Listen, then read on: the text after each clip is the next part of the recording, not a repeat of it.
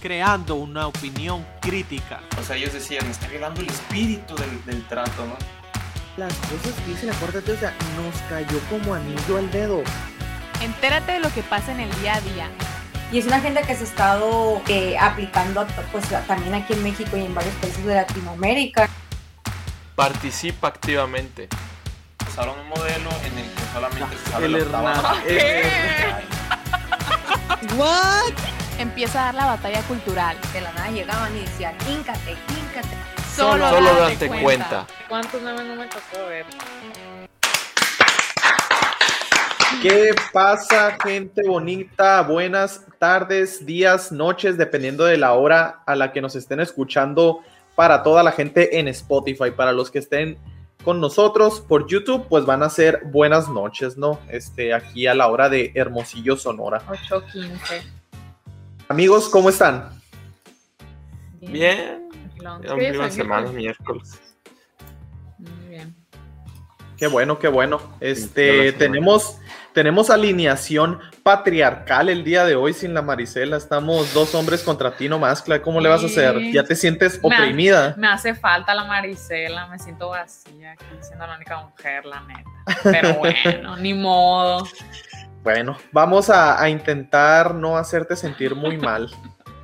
Pero bueno, a ver, Luis, este, ¿qué fue lo que pasó? Ya el INEGI este, sacó datos oficiales que al parecer, este, para que nos digas los detalles, no sé si ya los viste.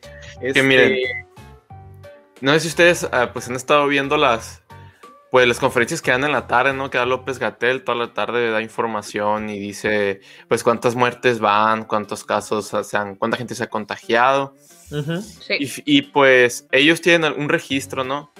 Y el INEGI, el, por si no lo conocen, me imagino que, me imagino que sí, el Instituto Nacional de Estadísticas y, y Geografía, si no me equivoco, pues sacó otro, otra información, ¿no? Otro, otro estudio de las muertes en México.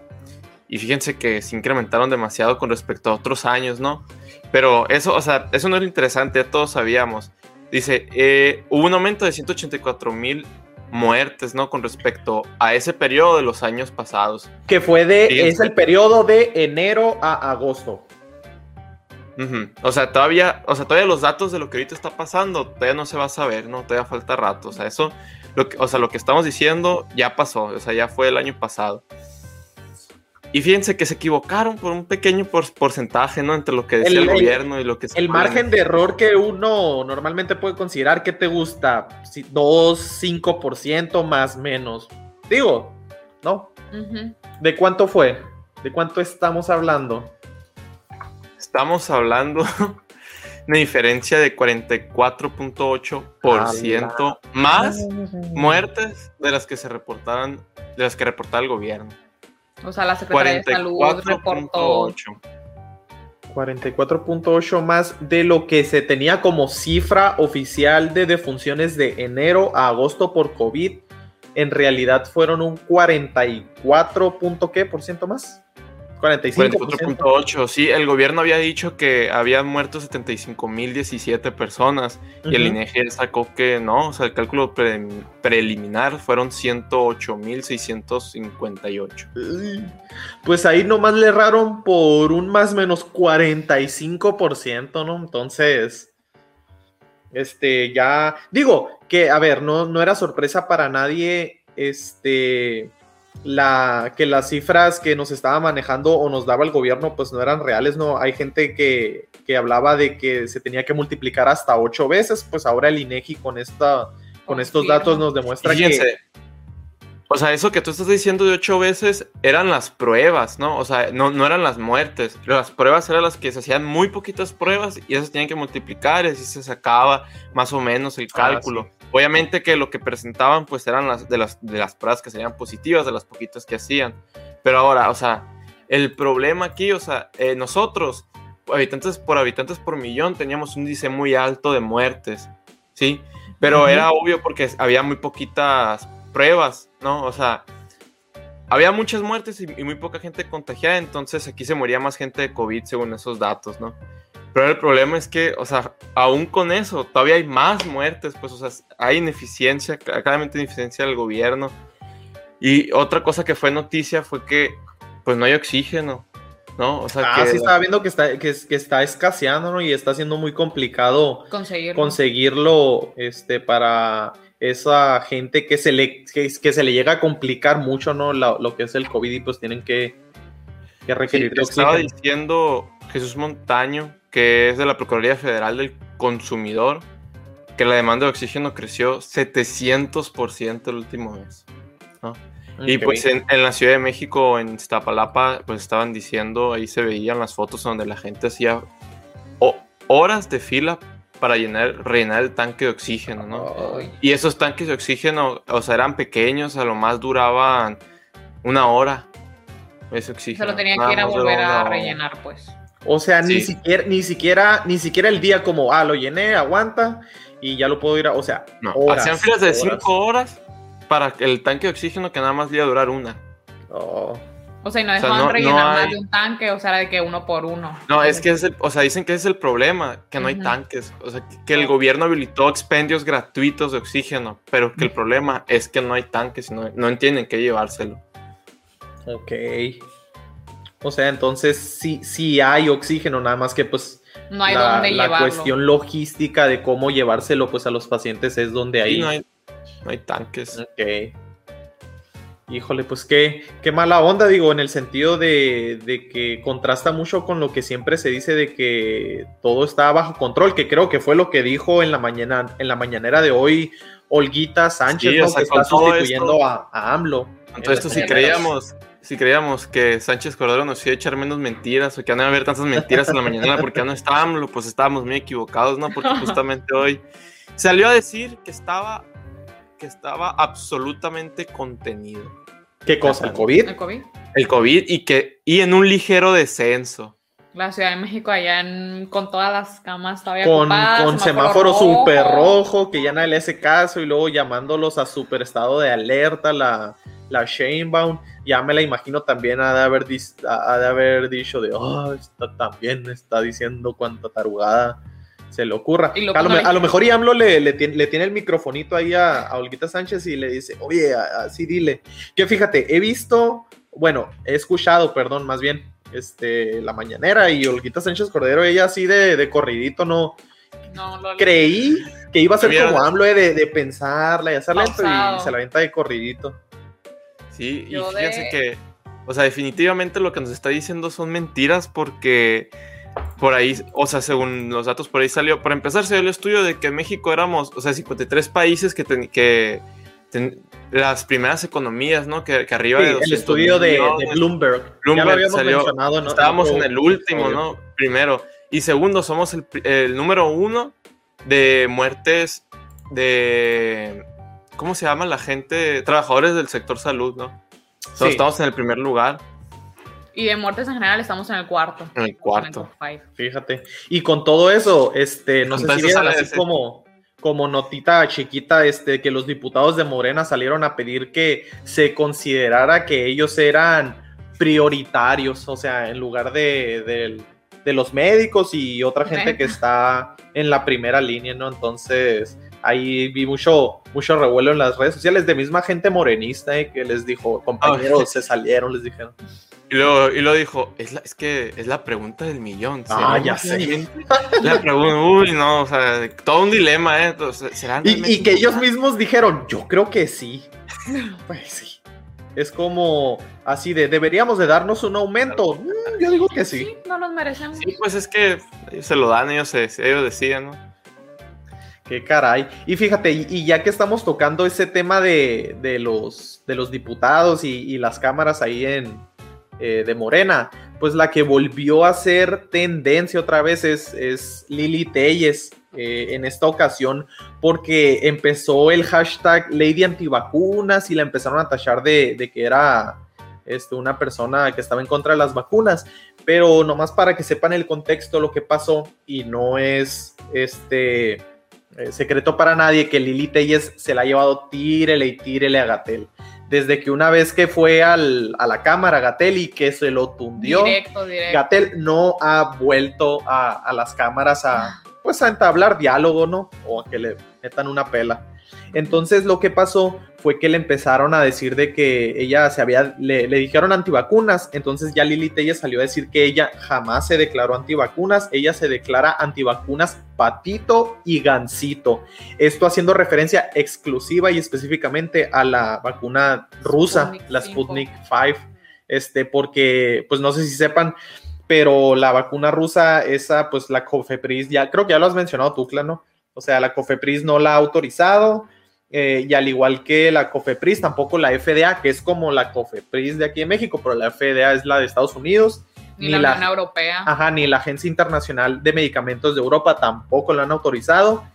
Y en otros países donde ya llegó y quieren, querían empezar a vacunar, que era Brasil y la India, tampoco. O sea, su- la COFEPRIS de ellos tampoco la autorizó. El único lugar donde la están poniendo es en Rusia y en Argentina. Entonces, haciendo pruebas. están, eh, pues, ahora sí que los argentinos, este, los tienen de, de conejillos de indias, ¿no? Y precisamente yo estaba viendo, escuchando otra vez, perdón, este, una entrevista de Ciro Gómez Leiva con unas, con una académica argentina, donde le estaban preguntando como, oye, pues ya no las quieren encasquetar a nosotros, ¿qué onda? O sea, ¿cómo les está yendo a ustedes los argentinos? Y, y pues dice ellos, o sea, la, la académica dice que también tienen muchas dudas porque no les pasaron así como aquí no, no, no quieren revelar los contratos, este, que, quieren que sean privados, allá en Argentina también no quieren revelar los contratos. lo mismo. Así es. Entonces, pues no, la verdad es que no saben mucho y ahorita lo único que se encontraron es como que las el instructivo y el contenido de lo que, de lo que tiene, eh, pero en ruso se lo encontraron, entonces pues están queriendo hacer, entonces se lo encontraron en la página oficial de la Sputnik 5.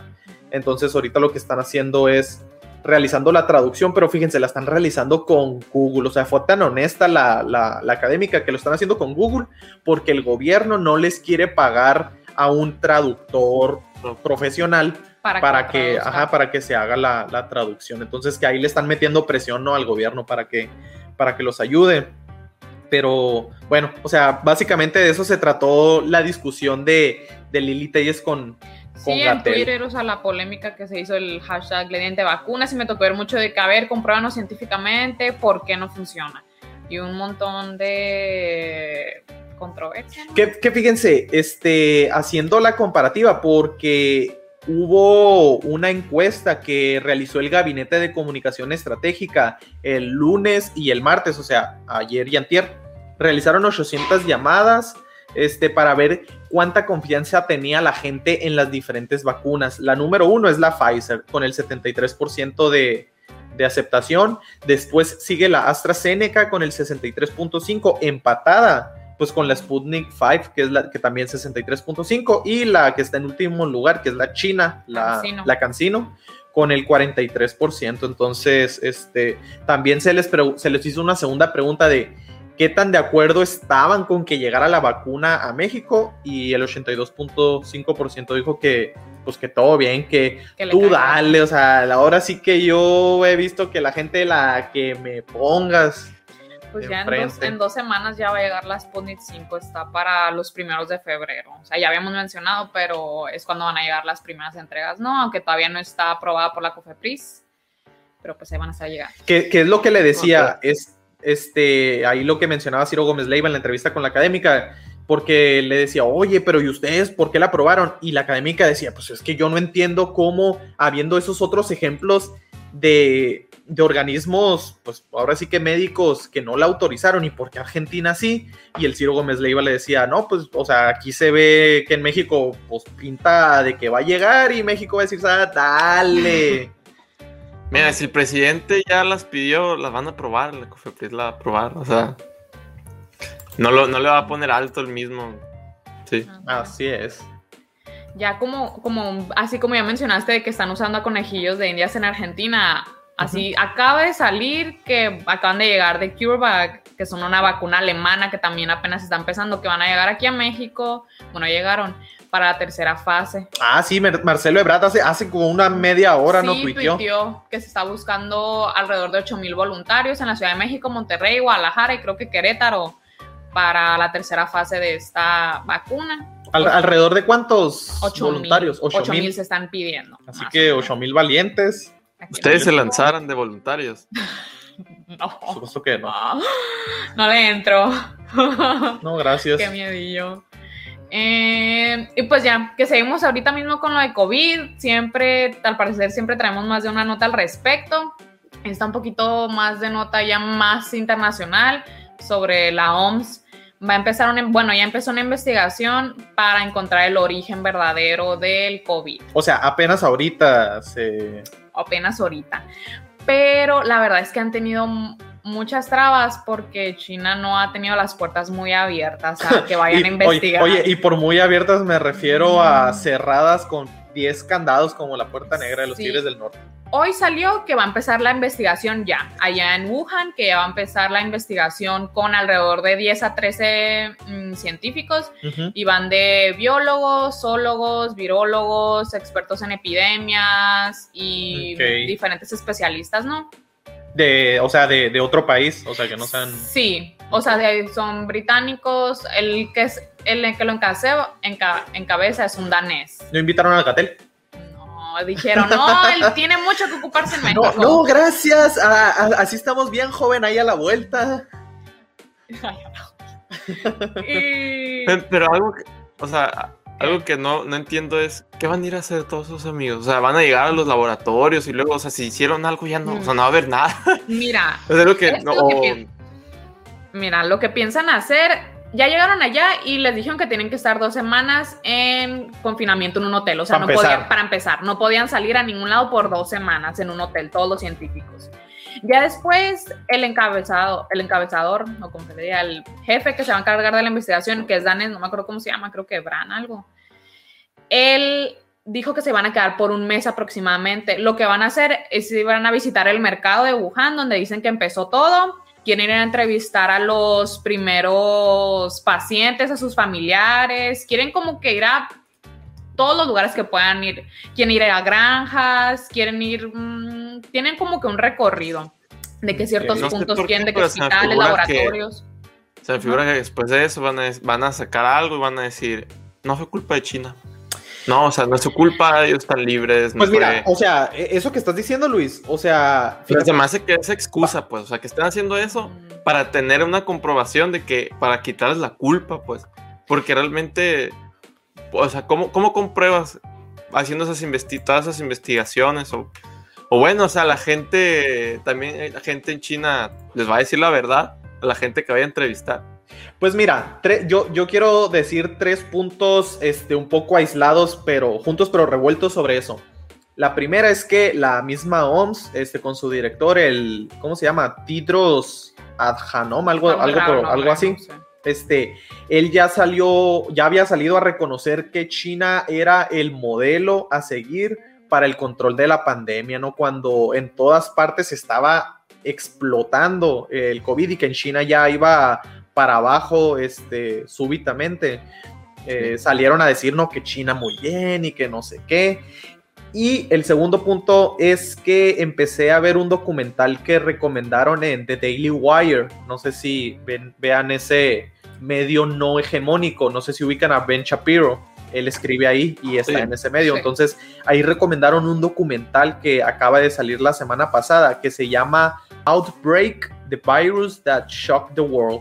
Este, lo pueden encontrar en, en, YouTube. Salió el 19 de junio del 2021. Y ahí entrevistan a varios doctores donde confiesan que, que el gobierno chino comunista este, los cayó a los doctores.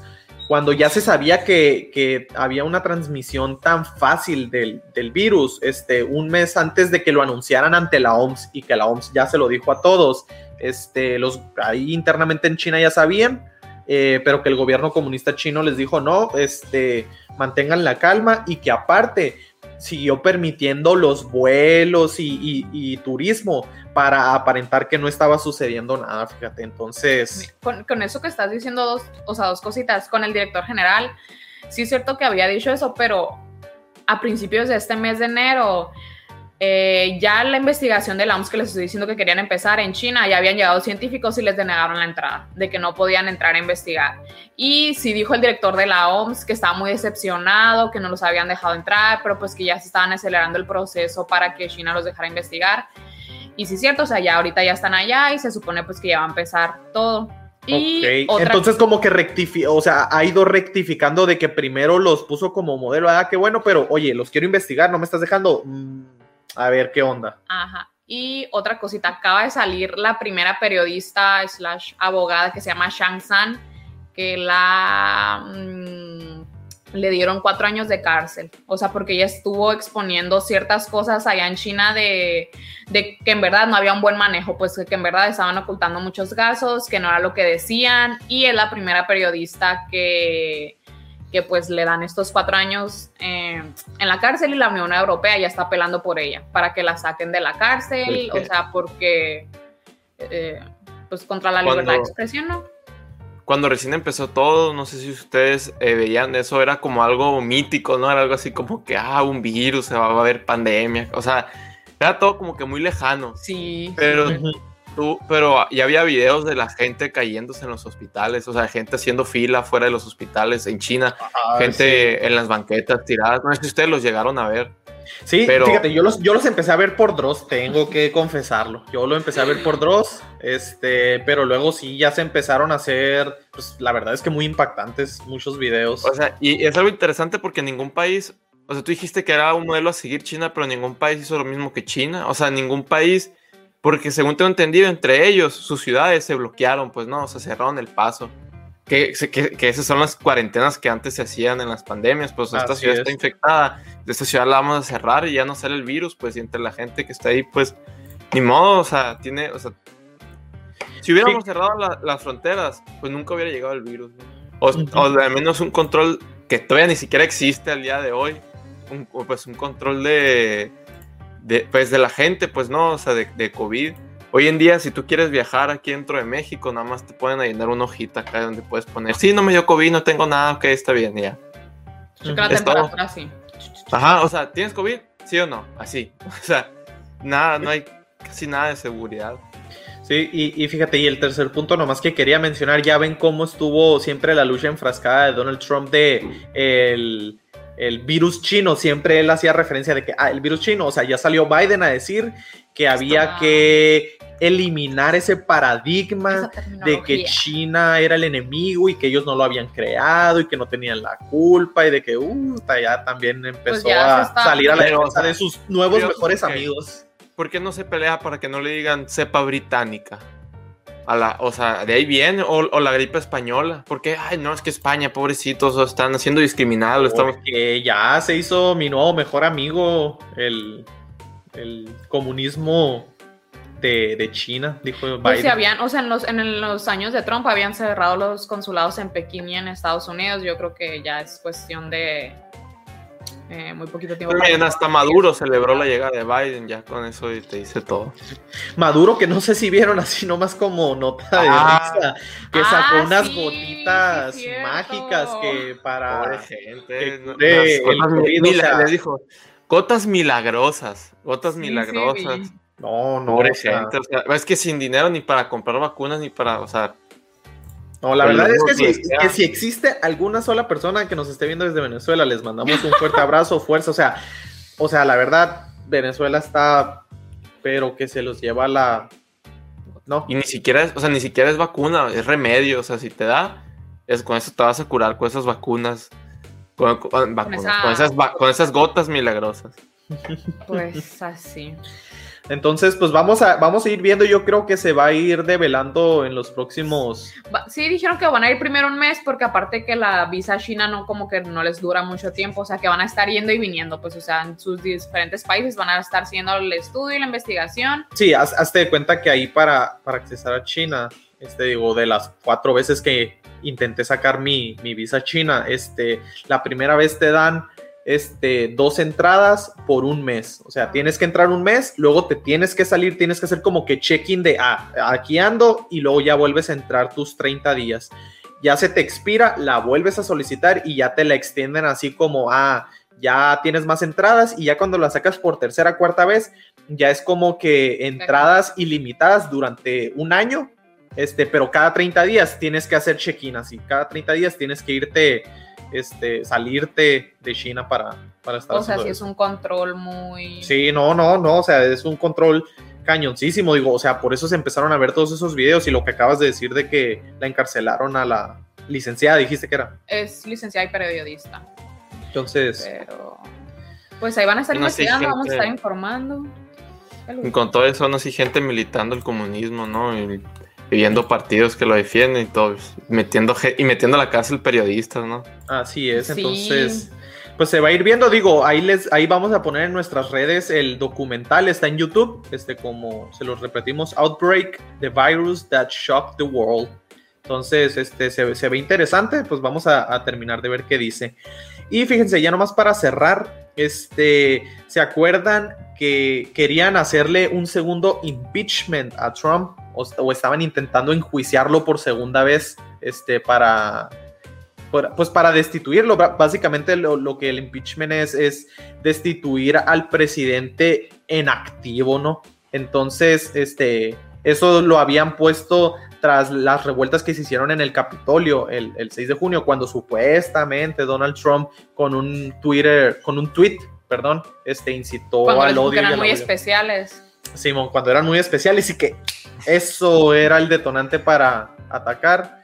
Este, pues fíjense, lo que pasó fue que ya se hizo una votación donde los este, republicanos pues quisieron, eh, bu- bueno, llevaron una iniciativa donde buscaban declarar inconstitu- inconstitucional el segundo juicio que estaba contra Trump, ¿no? Entonces, este, esa iniciativa para declararla inconstitucional, no inconstitucional, perdón, no, no procedió con 55 votos este, en contra y 45 a favor. Entonces ustedes dirán, oye, pues entonces sí se van a ir en el- al juicio. El juicio va a empezar la semana del 8 de febrero, pero este, el hecho de, de haber hecho este juicio político fue una estrategia de, de parte de los republicanos, en, en- más en específico del senador Randall Paul.